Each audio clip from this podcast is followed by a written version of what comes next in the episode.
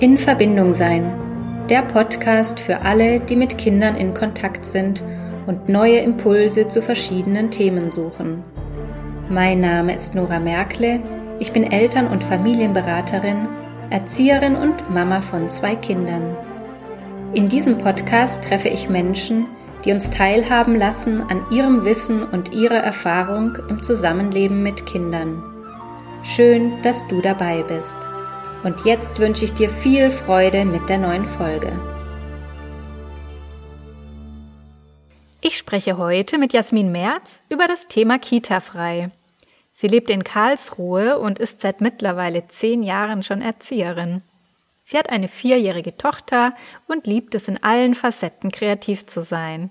Herzlich willkommen, Jasmin. Hallo. Schön, dass du heute mein Gast bist. Ich freue mich auch total. Als ich mich auf unser Gespräch vorbereitet habe, da ist mir aufgefallen, dass wir einige Gemeinsamkeiten haben. Oh. Wir sind nämlich beide Erzieherinnen. Wir waren auch lange Kita-frei und an Kreativität habe ich auch meine Freude. Nur beim Alter, naja, da sind leichte Differenzen. Aber da reden wir heute nicht drüber. wir wollen uns ja über das Thema Kita-frei unterhalten. Was heißt denn das eigentlich? Das ähm, Wort sagt ja schon relativ viel aus, aber erklär doch noch mal bitte kurz. Genau, also Kita-frei bedeutet, dass man ein Selbstbetreuer ist, also dass man sein Kind quasi vor der Schule nicht in die Kita oder den Kindergarten geben möchte, aus verschiedenen Gründen.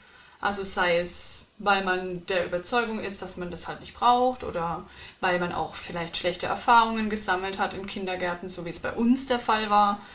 Und genau, das würde ich jetzt so sagen. Kita-frei bedeutet nicht nur, dass man daheim sitzt und spielt oder sonst nichts zu tun hat, sondern einfach auch, dass das man mitbekommt, wie das Kind groß wird. Also in all seinen Facetten. Nicht nur in den ersten drei Jahren, wie es die meisten machen, sondern halt in den ersten sechs Jahren. Und mhm. ich persönlich finde, das ist das Schönste auf der Welt.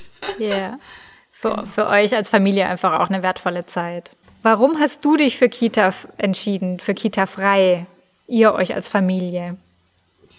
Also wir haben uns für Kita frei entschieden, weil wir ganz, ganz schlechte Erfahrungen hier in unserem Dorfkindergarten gemacht haben, wo wir überhaupt nicht ernst genommen wurden von den Erzieherinnen. Meine Tochter so schnell wie möglich eingewöhnt werden sollte. Also das war wirklich auch ein Zeitraum, wo utopisch war. Also sie sollte nach zwei Tagen schon den kompletten Vormittag da bleiben und hatte natürlich ihre Probleme, weil die ersten drei Jahre war sie natürlich bei mir und auch fast überwiegend bei mir, weil die Großeltern ein bisschen weiter weg wohnen. Und ähm, da gab es so viele Reibungspunkte mit den Erzieherinnen, dass wir uns letzten Endes dann dazu entschieden haben, sie doch wieder rauszunehmen. Ja, das heißt also, ähm, ihr wart eigentlich schon mal dran, eure Tochter auch in die Kita zu bringen, aber habt euch aufgrund von schlechten Erfahrungen dann dagegen entschieden. Genau. Und ähm, hat das auch alles ein bisschen was mit deiner Erfahrung als Erzieherin zu tun? Kannst, könntest du das so sagen oder spielt ja, es da das nicht ich rein? Schon sagen. Hm. Doch, auf jeden Fall.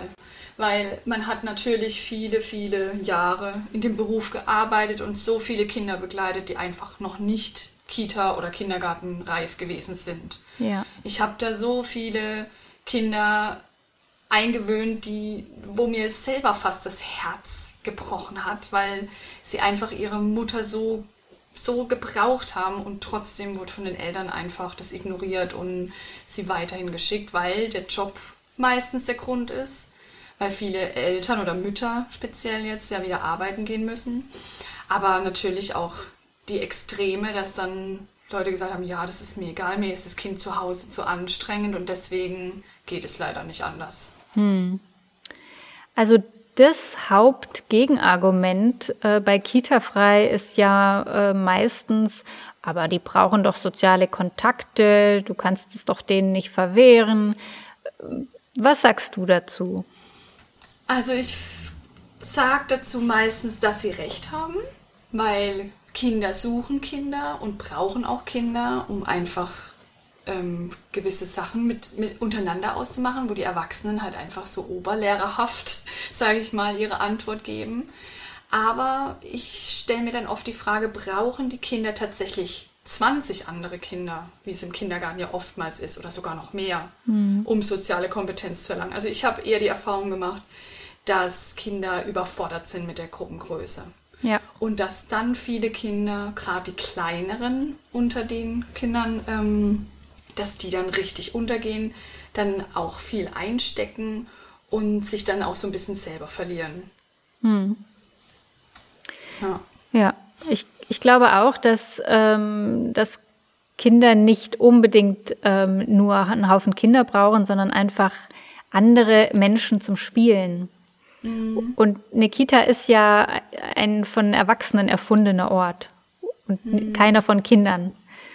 Wir versuchen das natürlich schon, ihnen äh, schön zu machen und es für sie auch ein bisschen äh, gemütlich und so zu gestalten, dass sie sich wohlfühlen. Aber dennoch werden ja viele Aspekte nicht berücksichtigt, die in der Familie eigentlich selbstverständlich sind. Ja, da gebe ich dir recht. Ja, wenn ihr jetzt also quasi zu Hause seid, ähm, wie sieht denn dann euer Alltag so aus?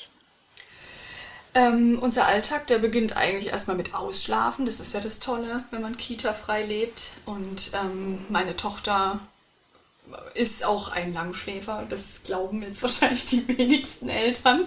Aber da ist sie wirklich, sie steht meistens erst so gegen 8.30 Uhr auf und dann wird unser Frühstück auch sehr gemütlich zelebriert.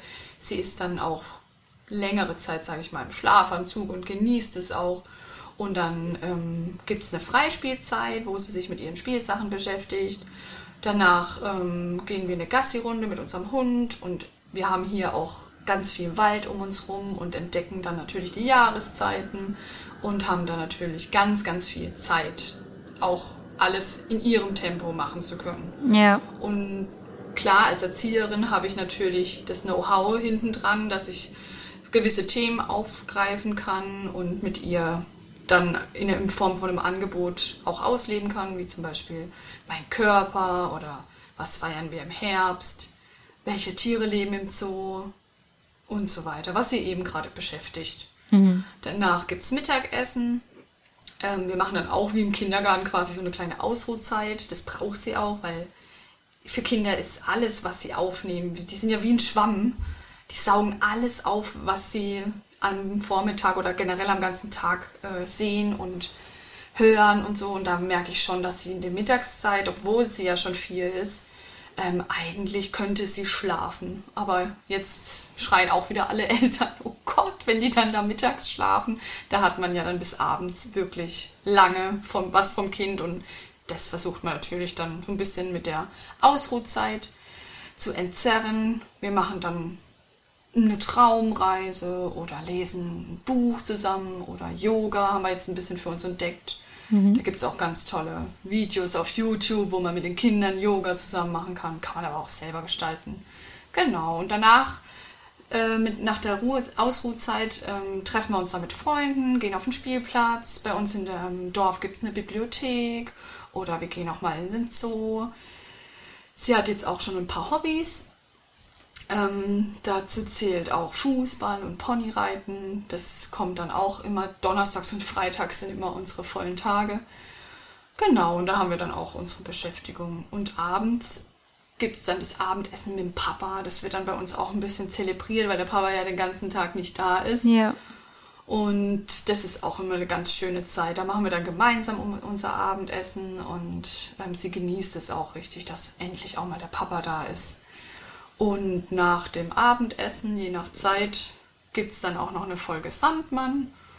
Und genau, wenn sie dann schon müde ist, was in letzter Zeit öfters vorkommt, mhm. dann geht sie auch direkt ins Bett. Oder was ich ähm, mir auch angeschafft habe, ist so eine gute Nachtbox, wo sie sich dann noch was raussuchen kann. Das sind dann so, so Kleinigkeiten drin, wie beispielsweise ähm, eine Kerze, wo sie dann nochmal anzünden kann oder ein bisschen Knete, wenn sie noch ein bisschen was ähm, rumschaffen möchte oder was zum Ausmalen noch und danach geht es dann ins Bett, genau. Mhm. Und äh, das ist ja jetzt quasi eine 1 zu 1 Betreuung. Also es gibt ja auch Eltern, die haben mehr Kinder. Ähm, könntest du dir das auch vorstellen mit mehr Kindern? Ähm, oder sagst du schon, mit einem ist das gut machbar, aber wenn man schon mehrere Kinder hat, dann ist das schon äh, noch mal, sieht das schon nochmal anders aus. Mhm.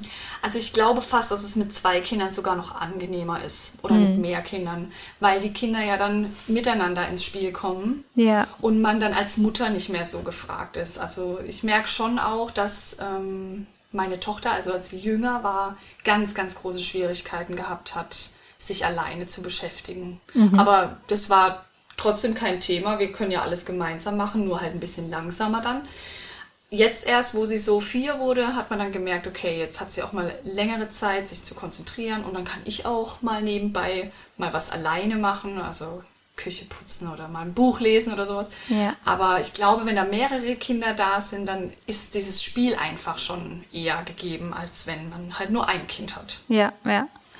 Und du hast jetzt gerade schon erzählt, ihr trefft euch dann nachmittags auch oft mit Freunden und äh, befreundeten Familien, die wahrscheinlich dann auch Kinder haben. Ähm, also sie bekommt ja wahrscheinlich schon mit, dass andere im Kindergarten sind. Mhm. Äh, fragt deine Tochter da manchmal nach äh, oder will was darüber wissen oder fragt, warum sie nicht geht?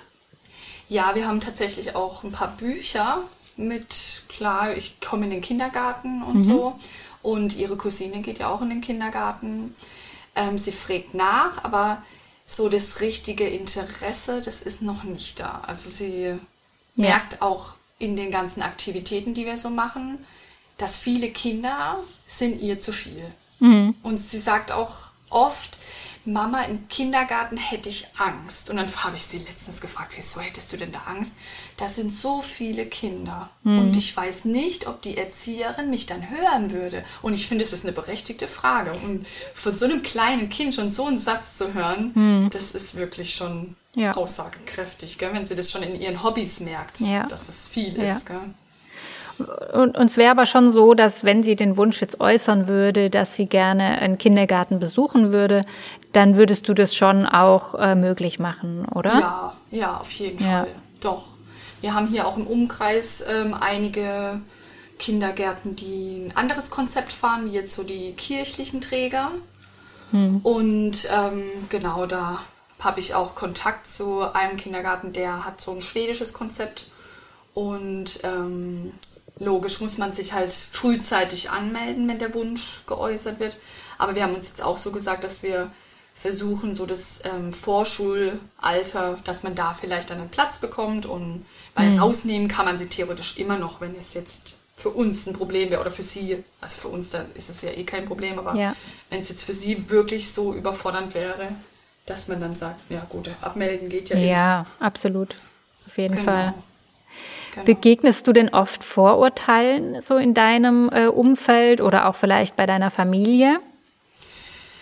Also ich muss sagen, am Anfang, als wir kommuniziert haben, dass wir es erstmal lassen mit dem Kindergarten, weil wir eben so schlechte Erfahrungen gemacht haben, da kam natürlich schon so der Satz, ja, du bist halt Erzieherin, du siehst es so ein bisschen zu eng.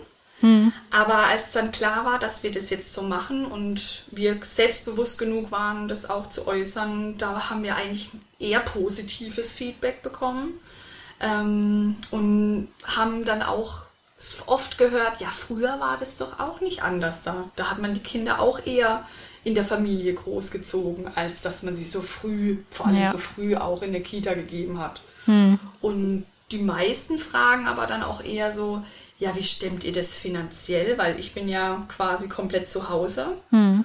Und ähm, das ist so die eher so die Frage. Und viele sagen dann aber auch, ach Mensch, eigentlich würde ich es auch gern machen. Also es ist immer so, so zwei Lager. Die einen, die akzeptieren es einfach, aber fragen nicht viel nach. Und die anderen, die sagen, die sind immer so ein bisschen wehmütig und sagen, ach Mensch, irgendwie würden wir es auch gern machen. Aber die Zeit und das Geld und ja. Ja. Also ist es schon auch eine finanzielle Frage. Würdest du das schon auch so sagen? Ich würde, ja, kann man schon so sagen, aber ich glaube, wenn man es wirklich will, dann kann man es auch gut arrangieren, weil ich höre auch von vielen Müttern, so die man mal auf dem Spielplatz trifft oder auch unter Freundinnen, dass ähm, sie meistens, also jetzt gerade in, in, der Krippe, also im U3-Bereich, dass sie wirklich nur arbeiten gehen, damit ihr Kind einen Krippenplatz hat. Mhm. Und da stelle ich mir dann einfach die Frage, ähm, warum gehe ich arbeiten, damit ich so einen Krippenplatz bezahlen kann, obwohl ich gerne hätte, dass mein Kind bei mir ist. Also da muss man, glaube ich, sich selbst einfach mal ein bisschen reflektieren und fragen, was will ich denn eigentlich und was sind die Ausgaben. Und wenn sich das nicht deckt und man wirklich doch zu Hause bleiben möchte mit dem Kind, dann würde ich das jedem empfehlen. Ja, ich glaube auch, dass man ähm, da für sich ganz gut mal reinspüren kann, äh, möchte ich das denn? Oder ähm, ist es mir wirklich vielleicht auch wichtig, äh, ein bisschen Zeit für mich zu haben? Man ist ja dann mhm. doch 24 Stunden, sieben Tage die Woche, ähm, ja, einfach rund um die Uhr mhm. miteinander. Und ich kann auch das Bedürfnis nach ein bisschen ähm, Me-Time ganz gut nachvollziehen, dass das vor allem, denke ich mal, äh, viele Mamas haben, weil also es ist ja doch noch in den meisten Fällen so, dass die, dass die Väter ähm, arbeiten gehen und dann eher die Mamas zu Hause bleiben, also viel jedenfalls. Und ähm, ja, viele sich einfach auch mal Zeit für sich wünschen. Das wird dann auch mhm. schwierig, oder? Hast du, ähm, wie gehst du damit um? Wie schaffst du es, Zeit für dich zu haben ähm, und dennoch äh, dein Kind eigentlich immer um dich zu haben? Ja, also da muss ich meinem Mann ganz großes Lob aussprechen. Der unterstützt mich da wirklich sehr. Mhm. Und auch mit der Entscheidung, weil die Entscheidung habe ja nicht nur ich getroffen, dass wir Kita-frei leben, sondern die haben wir gemeinsam getroffen. Und ähm, mein Mann, der arbeitet meistens so bis 16.30, 17 Uhr und dann findet so ein fliegender Wechsel, sage ich immer, yeah. findet dann statt und dann kann ich danach meine Sachen erledigen. Natürlich ähm, bedeutet es auch so ein bisschen Disziplin, weil es gibt ja auch viele Menschen, die auch in den Nachmittag, Abend rein gar nicht mehr so richtig leistungsfähig oder mhm. irgendwie kreativ sind oder halt ihre Sachen lieber doch am Vormittag machen möchten. Also da muss ich mich persönlich auch umstellen. Ähm, aber trotzdem klappt es erstaunlich gut. Ich das, hätte das nicht gedacht, dass es doch viel Me-Time für mich selber gibt. Also ich würde jetzt nicht sagen, dass ich irgendwie gestresst bin oder ähm, mich irgendwie überfordert fühle. Im Gegenteil. Also man hat sich da jetzt schon so eingespielt, dass ich halt die Zeit, wo er arbeitet, quasi ähm, das Kind betreue und wenn er kommt, dann sind es ja meistens auch bis sie ins Bett geht nur noch zwei Stunden oder drei. Hm. Also und die Zeit genießt er auch total, weil für ihn, er sagt auch selber, er findet es so schade, dass die Männer ähm, oder die Väter da eigentlich ja fast nichts von ihrem Kind mitbekommen. Ja. Und wenn es noch in eine Kita gehen würde, jetzt mal angenommen bis 17 Uhr oder so, dann wird es ja noch weniger. Also dafür hat man ja kein Kind gekriegt, dass man quasi das nur abgibt und dann am Abend noch Abend isst und dann ins Bett bringt und fertig. Hm. Aber das ist natürlich jedem sein Anspruch, wie er den halt hat. Gell? Ja. ja. Was würdest du Eltern denn mit auf den Weg geben, ähm, die sagen, sie möchten gerne kita-frei leben? Hast du vielleicht einfach ein paar Punkte, die, die man beachten kann oder die vielleicht schon wichtig sind im Vorfeld auch zu wissen, wenn man sich für diese Form entscheidet? Also ich würde sagen, dass man immer auf sein Bauchgefühl hören sollte. Weil ich habe natürlich auch viele Zweifel vorher gehabt, ist es das Richtige für mein Kind, ist es das Richtige für uns als Familie? Und das ist so ein Wirrwarr und Dschungel gewesen und so im Nachhinein ärgere ich mich, dass ich mich nicht auf mein Bauchgefühl verlassen habe. Hm. Weil viele halt einfach doch dann glauben, sie haben irgendwie einen Kommentar nötig, den sie abgeben müssen. Und ähm, da ärgere ich mich wirklich drüber. Deswegen, also wenn man das wirklich machen möchte und sein Bauchgefühl einem wirklich sagt, macht das, es ist das Beste für euer Kind, dann würde ich genau das empfehlen. Immer aufs Bauchgefühl hören. Das hat mich noch nie enttäuscht. Mhm. Genau, aber beachten, ich, ich würde mir auch immer sagen, man muss unbedingt auf das Kind auch achten. Ja, weil wenn das Kind wirklich äußert, ich möchte in den Kindergarten gehen, ich möchte da die Freunde finden oder ich habe noch nicht genug Freunde oder es gibt ja auch Familien, die haben ein Kind bekommen, aber im, im Freundeskreis oder man findet in seinem Umkreis keine anderen Familien, hm. dann würde ich schon sagen, hört auf euch, auf euer Kind, wenn euer Kind den Wunsch äußert, dann kann man immer noch den Weg des Kindergartens gehen. Ja. Okay. Ähm, Bevor du gleich mal noch erzählen darfst, was du gerade noch so nebenher auf die Beine stellst, würde ich dir gerne noch äh, eine Frage stellen, die ich allen stelle, die zu mir in den Post Podcast kommen. Und das ist, ähm, was würdest du der kleinen Jasmin heute sagen oder ihr mit auf den Weg geben wollen? Wow, das ist eine tolle Frage, finde ich. ähm, ich glaube, ich würde mir als Kind sagen, sei selbstbewusster, weil ich war als Kind total schüchtern und habe mich ganz vieles einfach nicht getraut und hatte Angst, irgendwie was anderes so von einem denken oder auch was die Mama und der Papa denken. Also ich glaube, ich würde mir selber sagen, versuch alles, was du nur, was dir nur in den Kopf kommt und mach alles, was du gerne machen möchtest. Schön.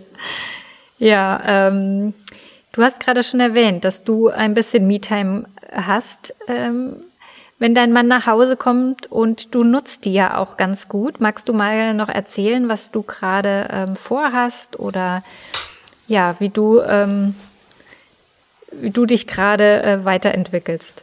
Ja, also ich habe jetzt im August angefangen, mein eigenes Online-Business auf die Beine zu stellen und genau mit dem Thema Kita frei leben weil ich als Erzieherin natürlich das pädagogische Know-how hinten dran habe und mir dann so gedacht habe, Mensch, andere Mütter haben das vielleicht nicht, aber möchten trotzdem gerne Kita-frei leben. Und ähm, genau, da biete ich jetzt einen 10-Wochen-Kurs an für Mütter, die Selbstbetreuer sein möchten und denen einfach auch noch so die Ideen fehlen für den Alltag, aber es ist auch viel Mama-Mindset dabei und ähm, also der, der Kurs ist wirklich der Fokus auf Kind und Mama. Mhm. Auch ein bisschen Partnerschaft ist auch mit drin. Genau, und einfach auch viel Wissenswertes, was Kinder betrifft, wie man in der Trotzphase umgeht oder wie man bei bockigen Kindern irgendwie dagegen steuern kann auf liebevolle Art und Weise und wie man einfach auch diese 24-7 Mama-Alltag sich besser einteilen kann. Genau. Mhm. Ähm, wo findet man dich denn? Aktuell findet man mich bei Instagram einfach auch unter Kita frei leben meine Webseite, die bin ich gerade am Aufbauen, was wirklich anstrengend ist. Das hätte ich nicht gedacht. Ja. Aber ich komme da teilweise manchmal echt vor wie so ein Ochs vorm Berg, weil es so viel Neues für mich ist und wir in unserer Ausbildung als Erzieher das ja nicht gelernt haben, wie man eine Webseite aufbaut. Nein. genau, und deswegen ähm, bin ich da ganz viel Neuem lernen und freue mich aber richtig, den Weg gegangen zu sein. Schön. Dann danke ich dir, liebe Jasmin, dass du äh, dir heute die Zeit genommen hast, mit mir zu reden über dieses Thema, das dir ja so wichtig ist. Und ähm, ja, freue mich weiterhin von dir zu lesen auf Instagram oder ähm, sonst wo. Und ähm, ja, wünsche dir alles Gute dabei Vielen und viel Dank, Erfolg. Dankeschön. Tschüss. Tschüss. Schön, dass du heute mit dabei warst. Ich hoffe, dass du Impulse mitnehmen konntest. Falls du Hilfe und Unterstützung bei einem Familienkonflikt möchtest, dann freue ich mich, dich in einer Einzelberatung begrüßen zu dürfen. Alle Infos dazu findest du auf meiner Homepage in Verbindung-sein.de. Ich freue mich auf dich. Bleib in Verbindung, deine Nora.